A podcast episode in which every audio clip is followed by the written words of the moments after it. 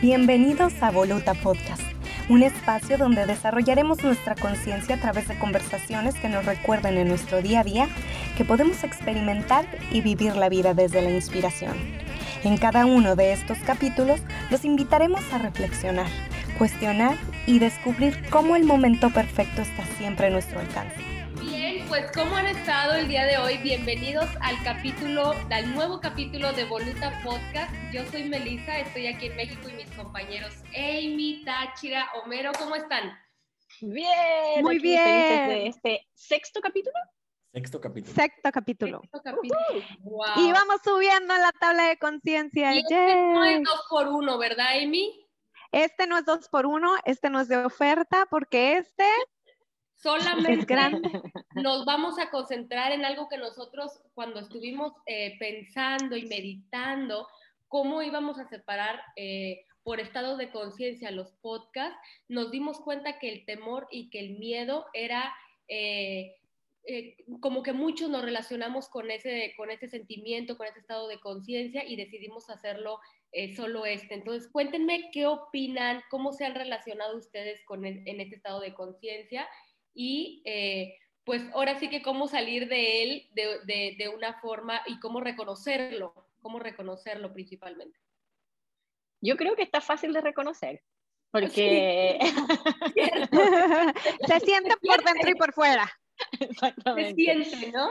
El, temor es como una de, en, la tabla de la conciencia es como de las emociones más eh, instintivas que tenemos, ¿no? Yo creo que tiene que ver con nuestro ser animal. Eh, y que em, es muy funcional porque nos previene de tirarnos por un precipicio, de caernos de un precipicio o meternos en circunstancias que de alguna manera eh, podemos prever que no están eh, beneficiosas para nosotros, pero que lamentablemente hemos aprendido a cómo agarrar ese temor y vivir con él.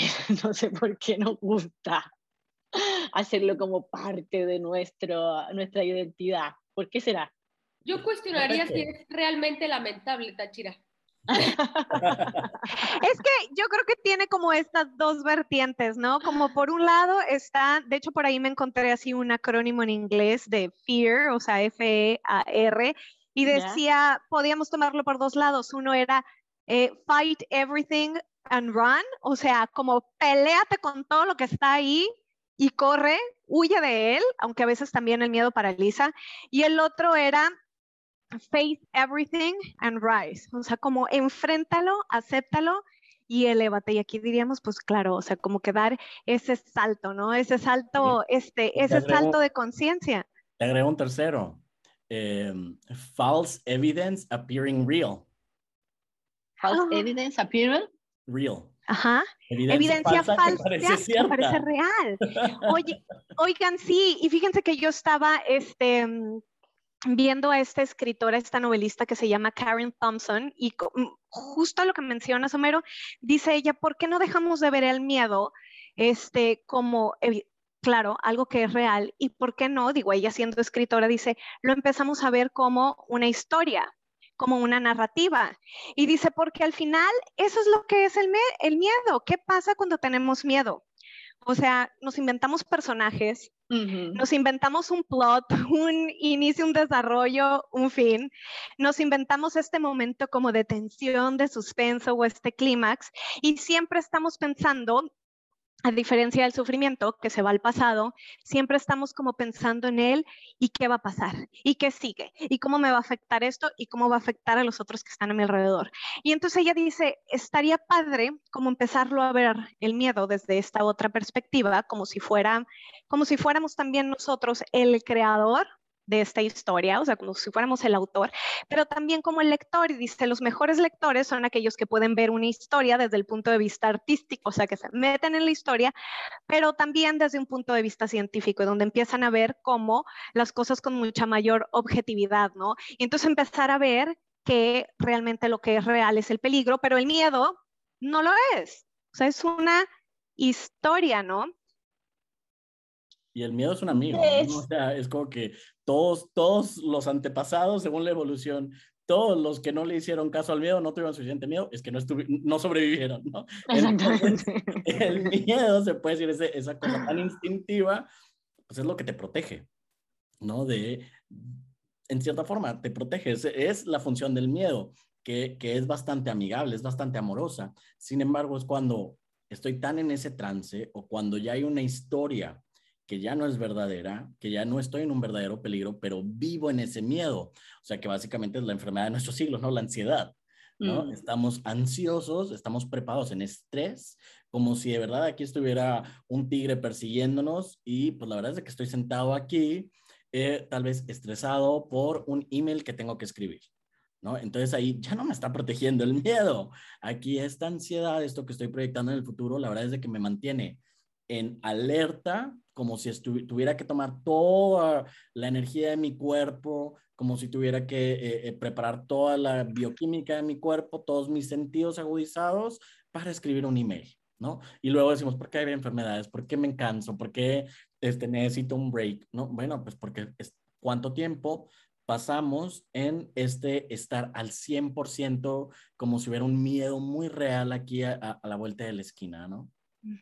Y luego dice es la falsa este ilusión que mm, es la falsa ilusión que tiene que ver con eh, proyectar hacia el futuro pensando que en el presente, si nosotros nos damos cuenta de que puede suceder tal o cual cosa, entonces podemos prevenirla.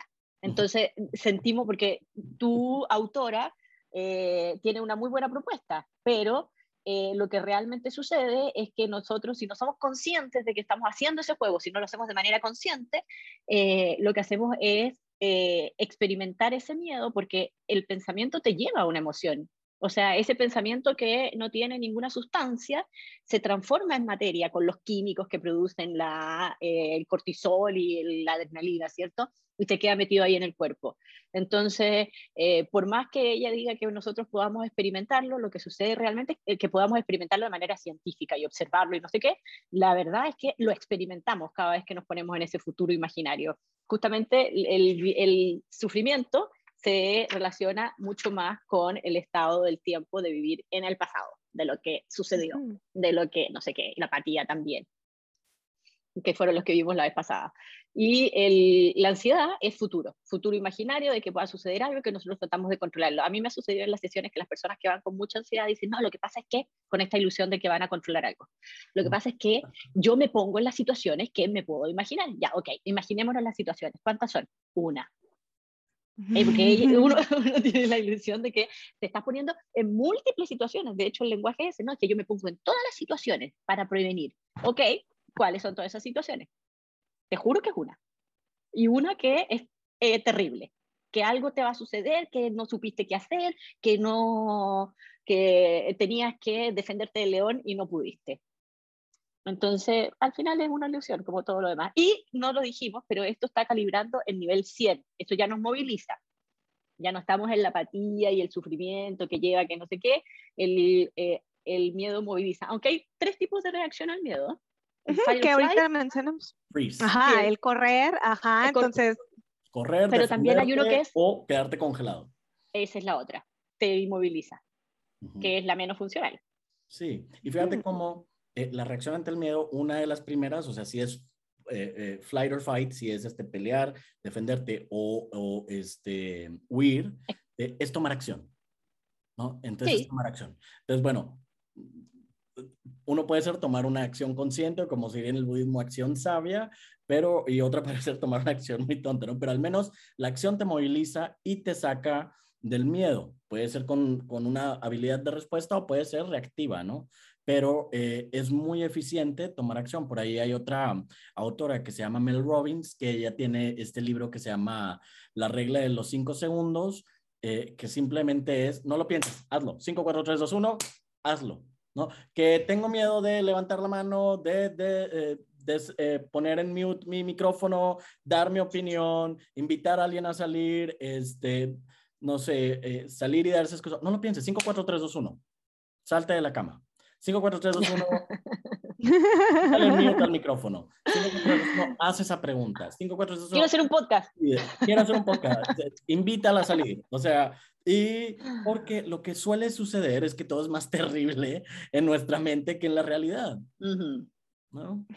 Dice, dice David Hawkins, o sea, el miedo toma un montón de formas. ¿No? O sea, no una, un montón de formas. Entonces yo me estaba acordando, o sea, me estaba acordando y le estaba relacionando con el payaso de It, ¿no?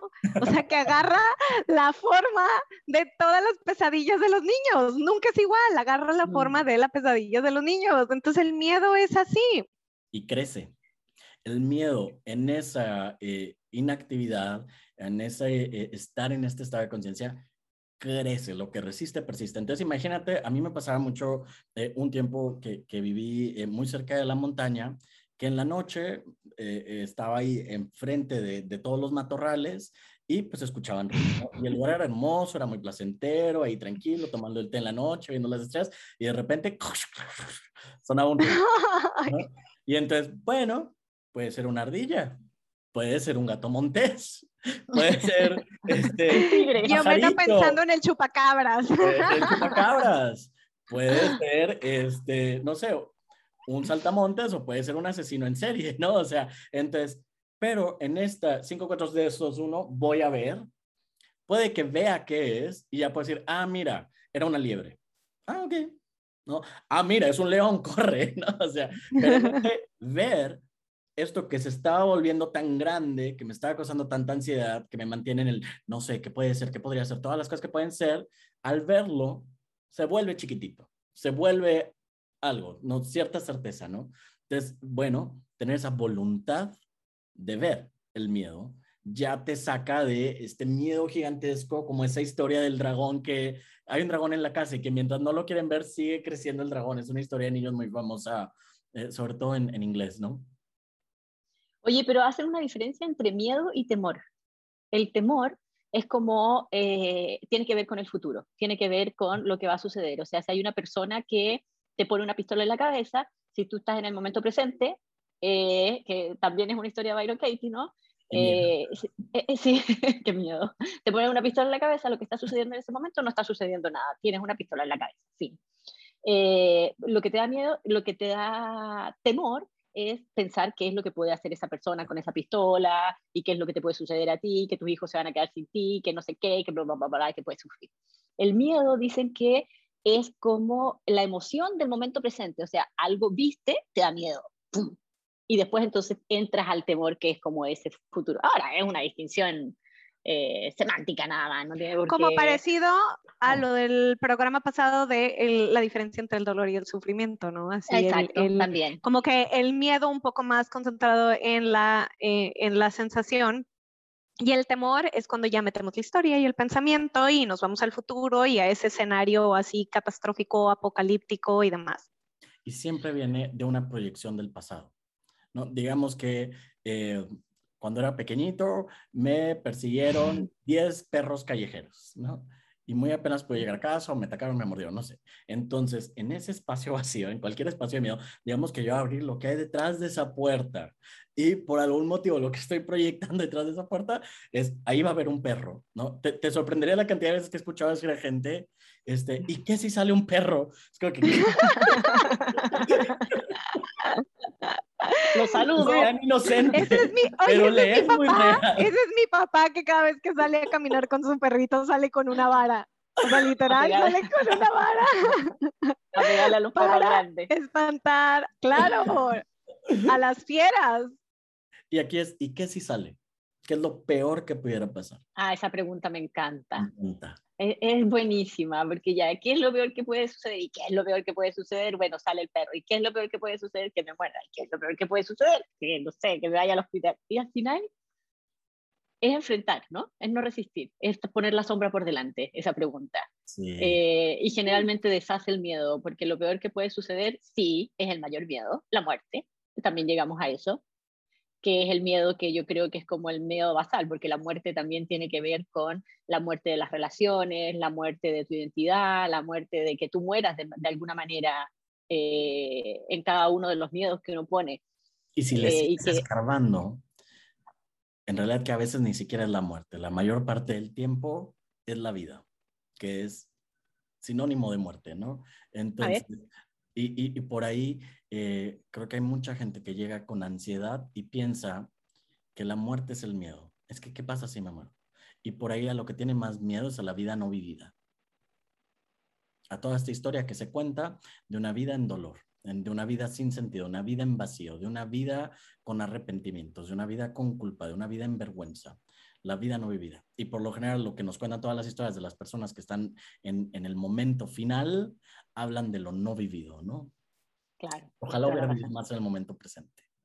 Y, en, esa ansiedad, eh, una de las partes más fáciles de este, disipar eh, la ansiedad es, todo el mundo te está diciendo, pero no te vas a morir, pero no te vas a morir, pero no te estás muriendo, pero es que tú estás bien. Y sin embargo, si te dices, sí, sí te vas a morir. Mira la muerte. Sí te vas a morir, claro que te vas a morir.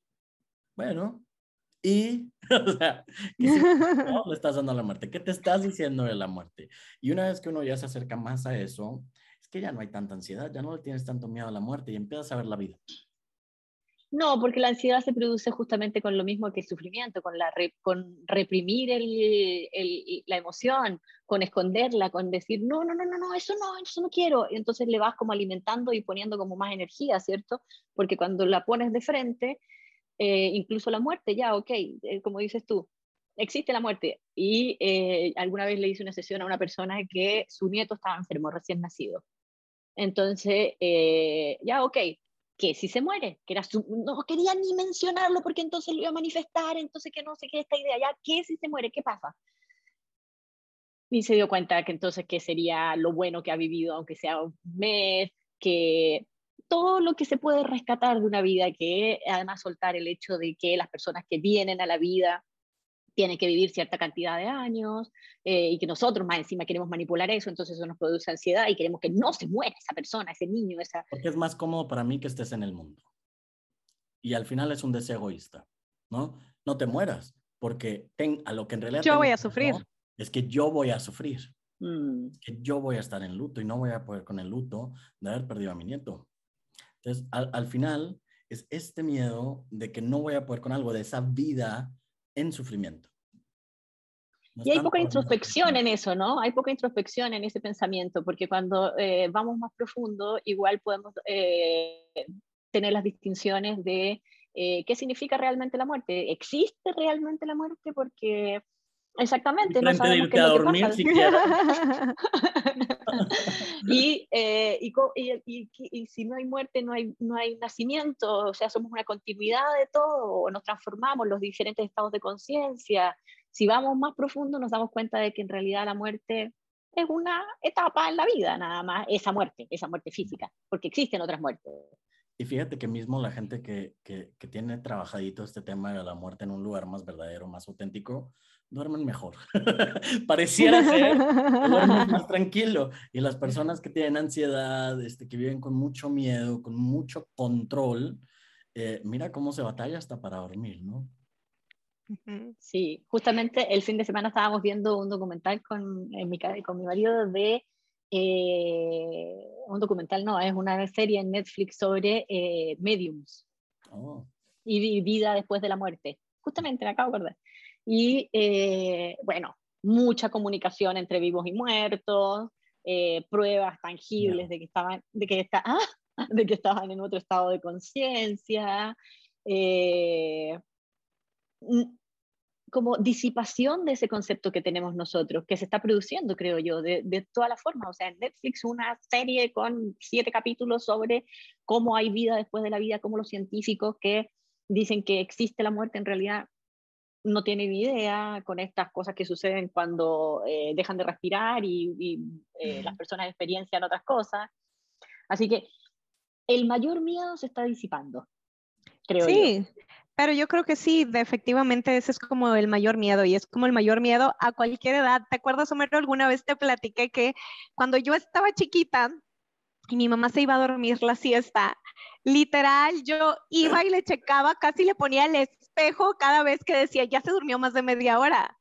Casi le iba y le ponía un espejo enfrente, así como de que ya se me murió, ya se me murió. Entonces, como que es un miedo, sí, claro, de que, que, nos invade desde chiquitos y, y, a veces le tememos, o sea, a la, a la muerte, obviamente, de nuestros seres queridos, pero también como que un miedo que a veces se vuelve, o, sea, el, este miedo a envejecer, ¿no? ¿Por qué? Porque luego la gente siente de, ya me estoy acercando más a ese paso, ¿no? Sí, claro, y, ah, pero, tiene que ver con una creencia que yo creo que es actual, que tiene que ver con que los abuelos o los viejitos son como, así como, ay, un abuelito, como que no tienen ninguna vida, como que ya los matan en vida, ¿o no? Ay, qué tierna la abuelita. Yo no soy abuelita, cuando tenga 70 años, díganme, cachira, abuelita, así, como si piqué los pañales. Pero te voy a hacer una sesión sobre la palabra abuelita, Sí, por favor. ¿Qué miedo tienes a la palabra abuelita? No, ninguna. Me, me, me parece que está mal usada con eh, todas las personas viejas o mayores o más mayores. Grandes, o mayores o más grandes. Hay otras palabras para decirlo, que tienen que tienen concentración de sabiduría, que han disipado un montón de estas cosas y que se les ve como, eh, me carga. Mi maestro, de, mi, maestro, mi facilitador de, de, The Work, con el que yo hacía el trabajo de Byron Katie, era, eh, es, bueno, un señor que, que, pasa de los 90 años, ¿no? Entonces es, una maravilla trabajar con él, ¿no? Es, es muy bueno eh, haciendo el trabajo de Byron Katie, pero él hace un curso que se llama The Gifts of Aging y este, lo hace dos veces al año y participan por lo general personas mayores a 70 años. Y, me invitó una vez a, a, formar parte del curso y fue tan interesante todos los significados, todas las preguntas eh, que tenían, que son exactamente las mismas que tenemos a cualquier edad cuando éramos este, adolescentes, a los 20, a los 30, son exactamente los mismos pensamientos, los mismos miedos. Como dice Byron Katie, no hay, no hay nuevos pensamientos estresantes mm. en el mundo, ¿no? Es que ni siquiera son míos, son compartidos. Y este, pero lo que pude ver es que eran personas con un nivel de conciencia muy lindo porque todos tenían en común que hacían este trabajo de las cuatro preguntas.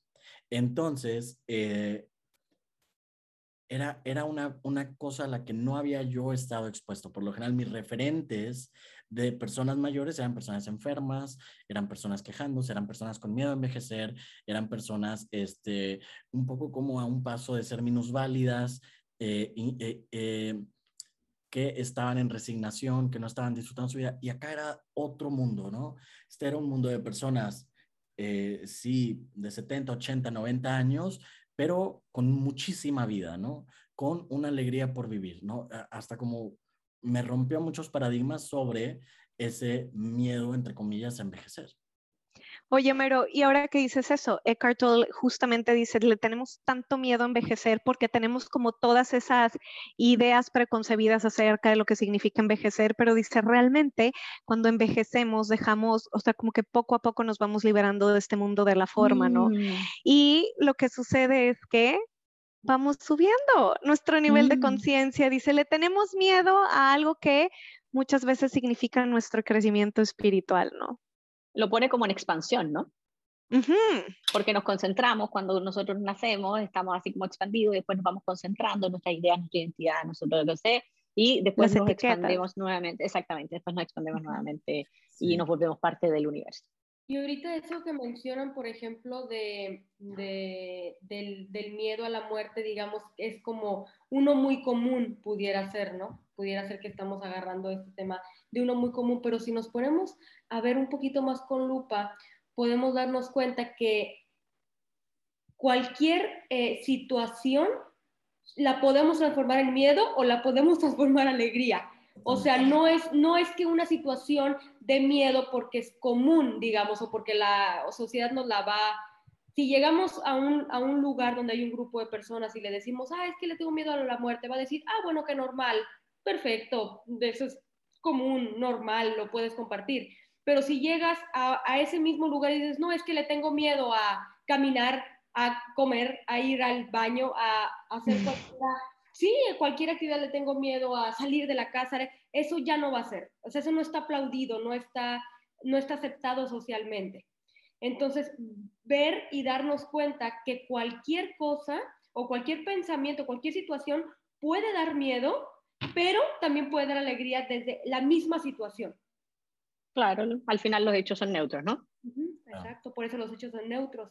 Por eso precisamente, porque la vejez pues no tiene nada de miedo, pero está socialmente aceptada por la evolución y, y eh, descanso del cuerpo. Oye, pero el miedo a la vejez, ¿a qué se debe? ¿A qué se debe? El miedo a la vejez tiene que ver, el temor a la vejez tiene que ver con el miedo al rechazo, con el miedo a no ser eh, parte de un grupo, útil, exactamente. Como dice a la enfermedad, falta de control. A que, exacto. No puedo tomar mis propias Más que a la vejez misma, ¿no? Claro, cada quien le va a poner, eh, va a proyectar en la vejez el miedo que proyecta las cosas, porque como ya hemos dicho, o sea, no es el qué, es el cómo, no es la vejez, mm. es qué estoy proyectando en la vejez, porque alguien puede decir, qué rico la vejez, ya no tengo nunca más que preocuparme por verme arreglada, porque pues, ya, ya, tengo mi familia, tengo mis hijos, ya enterré a mi marido, ya, me, ya no me puedo, ya me tengo que preocupar por ponerme lipstick, por ponerme pestaña, por salir. Yo todavía no. Qué liberación, ¿no? Y otra persona, qué horror, las arrugas, y porque ahí no está proyectando, la vejez está proyectando una indeseabilidad, una, eh, una falta de independencia, una codependencia, o sea, eh, es que aquí, como en todos los temas, no es el qué, es el cómo me relaciono con ellos. Y eso Lo que decíamos, ¿no? El miedo toma mil y una formas y cada quien proyecta pues la que... Como el payaso de It. Como el payaso de It. Sí. Claro, porque, porque el, el miedo es completa, o sea, el miedo es una sensación, pero el hecho es completamente neutral. Entonces tú tienes cierta información en tu subconsciente y como el miedo existe en nuestro mundo, entonces encontramos dónde proyectarla, pero realmente que si la vejez o si el miedo, conducir, hay miedo a conducir y también está muy aceptado. También el miedo a conducir. Oye, también parece que tengo una historia. mi historia con mi visión futurística cinematográfica, número. Pero de hecho te quería preguntar, porque eh, fíjate cuántas veces hemos tenido estas cosas que son algo que pensamos que jamás íbamos a poder hacer, que tenemos mucho miedo a que llegara el día, a que tuviera que confrontarme con esta situación. No sé, independizarme, eh, terminar una relación, este, mudarme de país, eh, renunciar a un trabajo, salir, no sé, declararle a alguien tus sentimientos son situaciones que parecían imposibles. Y de verdad, cuando se viven con miedo, te paralizan, te quitan el sueño, te generan ansiedad. Eh, no las haces. Te, persiguen, no las haces. Es un peso enorme encima. Y en el momento en que tomas acción y tienes esa valentía para ir y hacerlo, es que dices, ¡ah! ¡Oh, lo hubiera hecho antes! Claro, claro. Digo, y yo ahorita estaba así con el check, check, check, cambiarme de país, pero dije yo, ese ya, ese ya, ese ya. Y de verdad es que cuando lo haces dices, ¿es en serio? que era tan fácil hacerlo, era en serio que al final todos esos escenarios apocalípticos, catastróficos, de terror que me estaba imaginando, nada de eso pasó y como dice Byron Katie, o sea, la realidad es más dulce de lo que yo me la estaba imaginando. Yo me estaba imaginando así como el escenario, ya sabes, de los extraterrestres y los zombies y todo, o sea, el mundo se acabó y no. Porque tiene que ver con eso mismo que esto, esto mismo que decía Homero. Nosotros pensamos que eh, no vamos a ser capaces de eh, enfrentar la situación. Entonces, cuando lo cuestionamos, nuevamente, entonces nos damos cuenta de que cada vez que ha estado el león al frente de nosotros, hemos tenido una solución, ha sucedido algo, porque eh, en, algunas sesiones algunas personas, no, es que tengo mucho miedo, una emoción súper retenida, porque además contenemos esa emoción y la dejamos guardada y nos acordamos de ella y vamos dándole eh, adrenalina y cortisol al cuerpo cada vez que traemos la imagen, ¿cierto? Eh, entonces, y que no me vuelva a suceder eso, entonces nos preparamos para que no nos vuelva a suceder algo del pasado. Y cuando nos dimos cuenta de que en el pasado, cuando sucedió eso, algo que era terrible, supimos enfrentarlo, no pasó nada. Eh, quizás y que no era terrible. y que no era terrible, exactamente. Eh, entonces se deshace un poquito de esa querer, esa ansiedad que tenemos en el presente para querer controlar ese futuro imaginario que nosotros pensamos que estamos previniendo muchas alternativas y es la alternativa terrible hacia nosotros. Y está relacionado con no soy suficiente, ¿no? Hmm. bueno, y adelante, Omar. No, vas, vas, vas. Y a mí, yo de, de pronto veo como el miedo, está, está el miedo y es tan fácil imaginar. Tú, decides, ¿no? O imaginas el peor miedo o imaginas el mejor escenario. Y eso pasa en un segundo. En un segundo Oye, nos sale la creatividad. Ah, era lo que iba a decir, ahí nos damos cuenta qué tan creativos somos, ¿no? Y, y como dice el curso de milagros, o sea, cuando, cuando dejo de pensar en amor, entro en esta alucinación, ¿no? ¿Y qué es el miedo? Es una alucinación, es una ilusión, es una creación del ego y es falso. Como una vez, Amy, que estábamos tú y yo platicando y que no me acuerdo de qué platicábamos, pero me dijiste, ay no, qué fue alucin. qué fue alucin. Qué fue alucin. O sea, qué fue alucin porque de pronto tú estabas en tu casa tomándote un café, viendo hacia afuera, todo perfecto, como Homero también nos lo ha enseñado, y a gusto y perfecto, y de pronto la escena catastrófica y todo lo hermoso lo volteas al otro lado de la tortilla y Claro, la del carro, la del carro. Y el, ah, Mi pensamiento catastrófico de la vida era que cada vez que me subía al carro yo pensaba que iban a venir a chocarme, no un golpecito atrás, no, claro, me iban a venir amores perros, no, claro, cual, amores perros y me iban a venir a chocar de lado, no del lado del, no del lado del, del pasajero, obviamente del lado del conductor donde yo venía manejando y claro que no me iba a morir, o sea, ahí el miedo no era morirme, el miedo era de no voy a quedar bien algo va a pasar, ¿no? y entonces era como, como lo que estábamos hablando, como, como lo que les contaba del escritor, o sea, como que a veces nos concentramos en estos miedos tan irracionales, tan, este, que no tienen nada que ver con nada que está sucediendo en este momento. Fíjate que la naturaleza misma de las noticias, o sea, eh, estoy yo aquí, a, mí me pasó en la pandemia, ¿no? El 2020 era, eh, que, que, lo vivía en Nueva York, eh, era esta como miedo colectivo y si veías cualquier medio, eh, bueno, era horrible, era el fin del mundo, era pánico, eh, eh, por aquí está el peligro, acá está el peligro, hasta acá está el peligro y este es el epicentro. Y sin embargo, en la vida real, si tenía la voluntad de estar en el momento, de cerrar la pantalla y experimentar la vida, es que estaba la primavera y estaba el aire rico y estaba Y no había autos. Y me salía, no había autos, no había ruido, me salía a caminar por el Hudson, bueno, todo muy bello, hasta que decidías otra vez meterte a la, al miedo colectivo de estás en peligro y psicosis y mira quién le pasó y, y meterte a una película de terror. Sí. Entonces, Mel, qué feo alucín. Qué feo Yo creo que colectivamente, qué feo alucín. El miedo es la emoción que es para manipular masas. O sea, es usar el botón rojo para manipular una masa. Este, quieren que eh, voten por cierto candidato, miedo a que nos van a atacar de no sé dónde. La pandemia, de todas maneras, fue usada, todavía no descubro cómo, pero seguramente para provocarnos miedo y hacer otras cosas. la perseguida. Claro, lo usan los gobiernos, lo usan los medios de comunicación y la verdad es que yo creo que cuando estamos chiquitos los adultos, los adultos también lo usan mucho. Pórtate bien o si no va a pasar no sé qué, vete a dormir porque si no te, te duermes más tarde te va a salir el coco, ¿no? Me abajo de la cama o algo, pues. Pero este desde el miedo, si enseñamos a nuestros hijos a hacerlo desde el miedo, yo tengo que hacer un mea culpa ahí porque en algún momento de mi vida yo eh, determiné así como que, no, a mis hijos con las cosas peligrosas los tengo que traumatizar. Mira lo que pensé. Para que no lo hagan. Entonces, cuando eran chiquitos, iban a meter los dedos al enchufe y yo les gritaba, que no, que no Listo, después como que controlaba la situación, pero no metían las manos en el enchufe. Pero eso se fue eh, siendo parte de mi, de mi eh, identidad como educadora a mis hijos.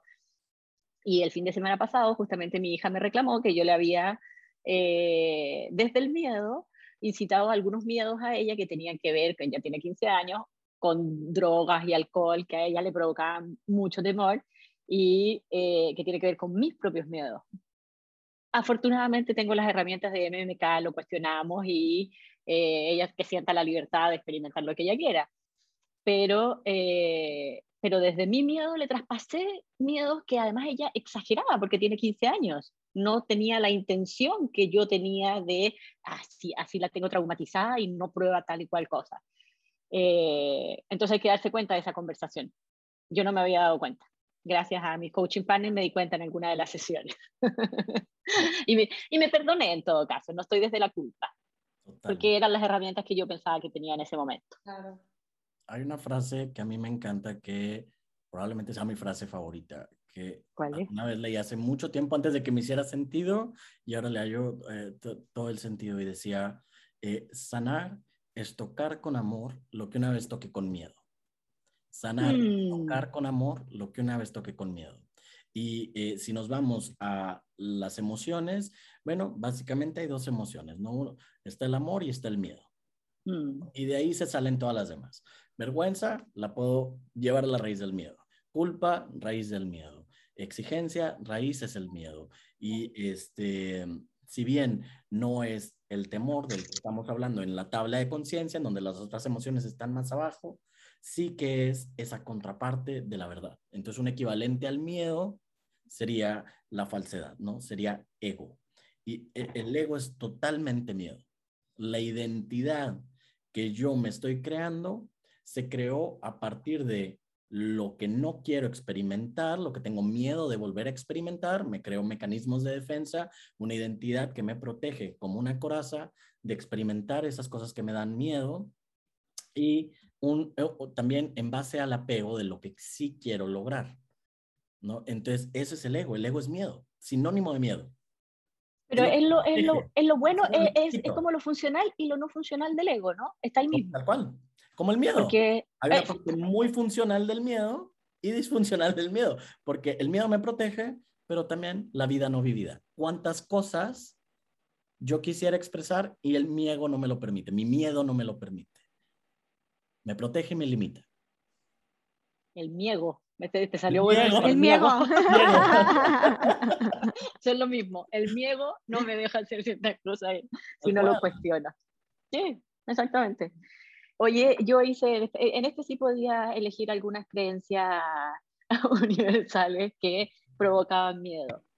Eh, tengo algo terrible va a suceder, que nos pone en el futuro, y seguro que nos va a suceder algo terrible, sobre todo en esos momentos en que estamos pasándolo bien. En esos momentos es que, y que, y que es como una creencia cultural, ¿no? Si lo estoy pasando también, si vas a reír, después vas a llorar. Yo lo, yo lo veía como una realidad cuando era pequeña. Alguna vez alguien me lo dijo, no sé, en el pueblo donde yo vivía, por allá por las montañas. Eh, puedo controlar como los otros. ¿Qué cosa? Es que me imaginé a Tachira como Heidi allá en las montañas. Oye, no, pero... pero Heidi tropical. Pero cómo es tan real que en una película pues, es así, arquetípico, es clásico, ¿no? Todo está muy bonito. Bueno, ¿qué va a pasar? es donde llegan pasa. Los, llegan los aliens, llegan los, este, llegan los aliens, llegan los zombies. Este, claro, el chupacabra es una enfermedad. O en, esa película, o en esas películas donde están todos felices al lado de un lago y no sé qué, se ahoga un niño. Siempre está relacionado con, eh, con algo terrible va a pasar y nosotros no lo creemos a nosotros mismos. El otro es puedo controlar cómo los otros se sienten con respecto a mí. Mm eso también da miedo, porque uno cree que ante situaciones sociales o atreverse a hacer algo como pararse en público o hacer un podcast o qué sé yo, eh, otros van a pensar, entonces te vas en el rollo del miedo de que entonces te van a ver como algo distinto a lo que tú quieres que te vean, porque tú he construido esta identidad, ¿no? Y entonces a veces no lo haces o vivimos en este mundo donde hay que aparentar, ¿no? Ah, claro. Hay que tratar de encajar. Ajá, y es súper estresante vivir pensando eso, ¿no? Súper estresante, sí. Súper estresante. el otro es... ¡Qué alucin! La frase de hoy. alucin. El otro es, necesito ser cuidadoso en la vida. ¿Por qué? ¿Cuidadoso con qué? ¿A qué hora? ¿Cuándo? ¿De dónde sacamos eso? Necesito hacerlo bien, ese es otro control, que nos salimos y que creemos que hay bien y mal el mundo no es un lugar seguro. Ese es súper común. De hecho, en muchas sesiones salen personas de eh, cómo eh, que tenemos conversación de cómo vivir la vida. No, yo me levanto y lucho contra la vida, que se supone que es bueno, ¿no? Enfrento la vida. Es como si fuera una guerra constante. El dragón. El dragón. Decía que había una pregunta que hacerse. ¿Crees que el universo es un lugar noble? ¿Esa es forma de pregunta? Sí, crees que el universo es un lugar noble o no, ¿verdad? O un lugar este, cruel, ¿no? Y, y si tú te fijas y pregúntale a una persona que tiene ansiedad si cree que el universo es un lugar noble. Y no, claramente no, ¿no? No, porque haz de cuenta que le dice a esta computadora, que es mi mente, busca todos los peligros posibles, busca todas las cosas que pueden salir mal, busca todas las estrategias de control, busca todos los este, lugares en donde voy a estar vulnerable.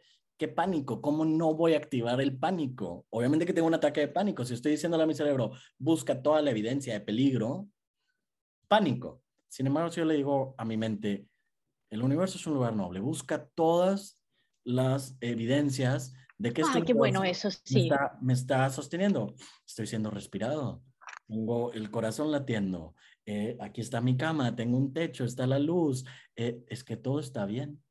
Oye, pero... Evidencia por evidencia, imposible sentir miedo. ¿Y qué opinas de que eso sea un hábito?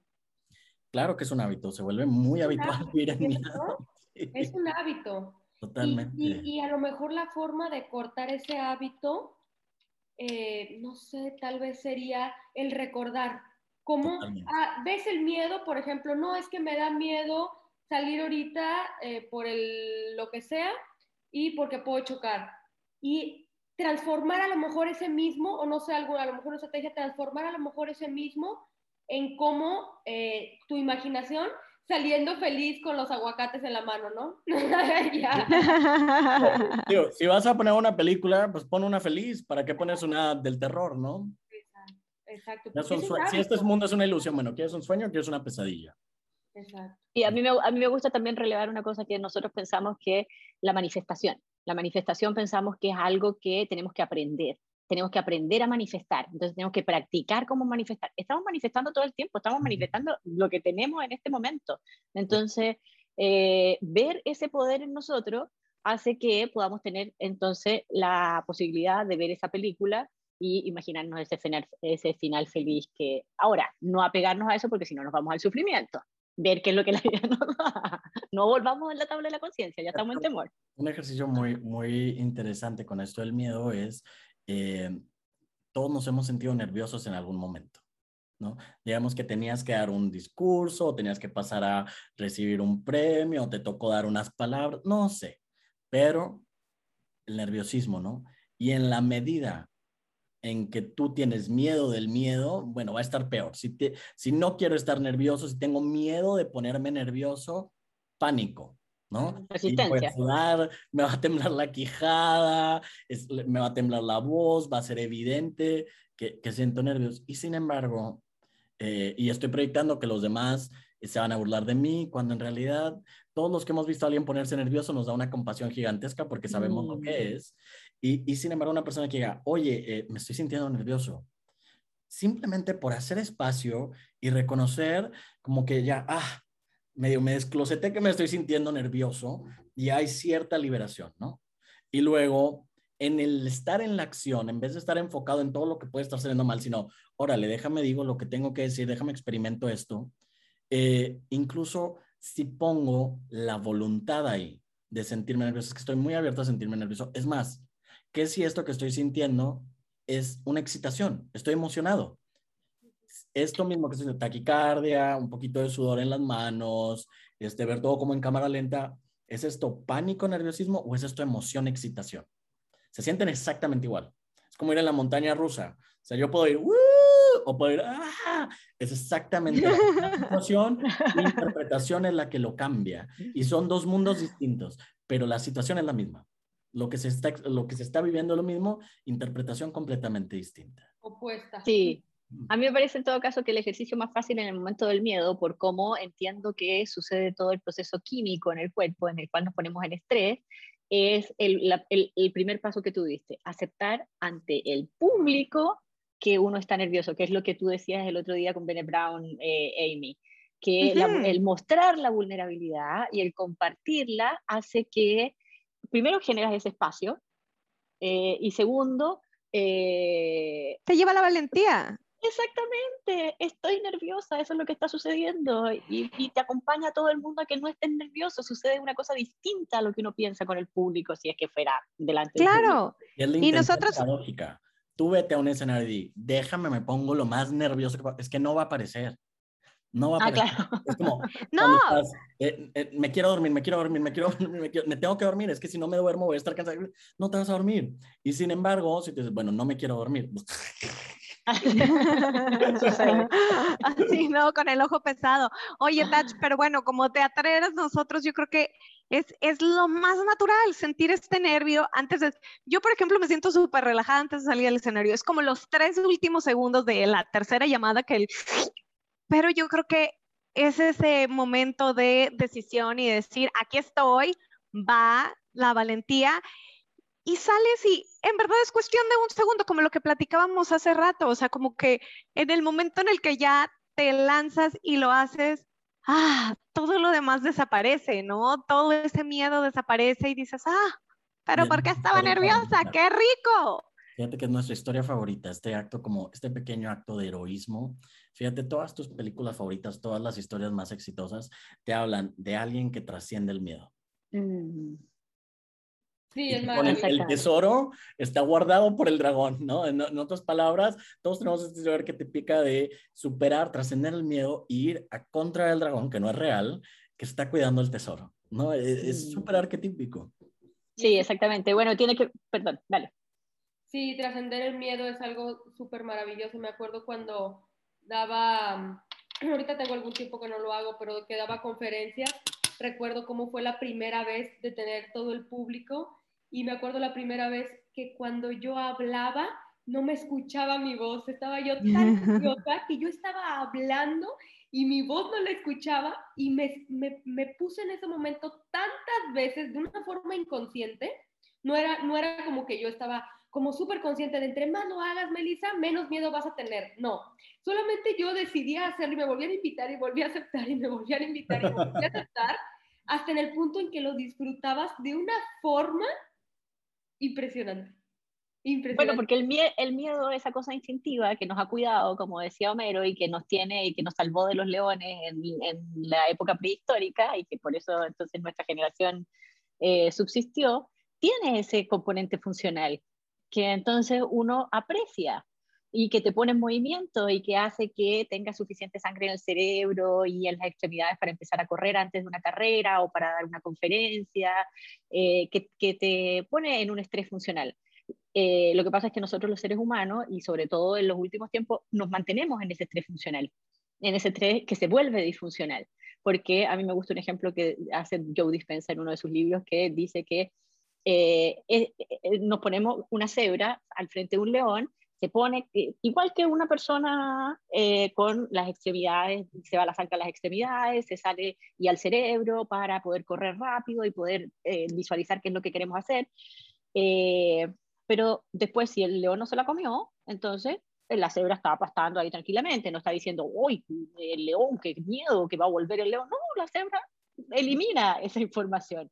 Nosotros no, nosotros mantenemos esa información y la recordamos muchas veces y nos mantenemos entonces nosotros en ese estado de estrés constante que produce ataques de pánico, terror, horror, eh, fobias, eh, tratando de recordar el pasado y viviéndolo total constantemente, ¿cierto? Así es. ¿Nos queda tiempo o no? Porque aquí les tengo un ejercicio que por ahí me encontré. Dale, dale, dale. Sobre... Nos quedan unos minutitos. Muy bien, pues este ejercicio es de Tim Ferriss, él es autor y conferencista, conferencista y tiene un podcast. Y entonces él dice como que el ser humano muchas veces estamos enfrascados en esto de vamos a definir nuestros objetivos y vamos a definir nuestras metas acerca de las cosas que queremos hacer. Y entonces él dice, en lugar de esto, definamos nuestros miedos. ¿Por qué? Porque son los que igual o nos paralizan o nos este, dan la energía para hacer las cosas. Él dice, el miedo es nuestro amigo y el miedo es esta cosa que es nuestro indicador de que generalmente eso es lo que le tengo miedo, eso es lo que hay que hacer, ¿no? Y entonces él propone este ejercicio que se parece a algo que ya acabamos de mencionar, que dice, en una página agarras y escribes tus miedos, ¿no? Escribes todos tus miedos. Dice, él recomienda que este ejercicio lo hagamos cada tres meses. Entonces, escribes tus miedos. Después haces una tablita en la misma página donde haces tres columnas y en la primera defines acerca de cada uno de esos miedos qué es lo peor que podría suceder si mi miedo se vuelve realidad. Después, para cada uno de estos, dice, bueno, en la otra columna vamos a poner, ¿qué podría hacer yo para prevenir ese peor que puede pasar, ¿no? O sea, ¿qué, es lo peor que podría pasar? No sé, que si invierto este dinero lo pierda. ¿Qué es lo peor que podría, digo, cómo lo puedo prevenir? Bueno, pues a lo mejor no metiendo todo mi dinero, un poquito, ¿no? Y luego haciendo en una última columna, ¿qué podría hacer yo para si sucede, si llegase a suceder ese escenario catastrófico para repararlo, ¿no?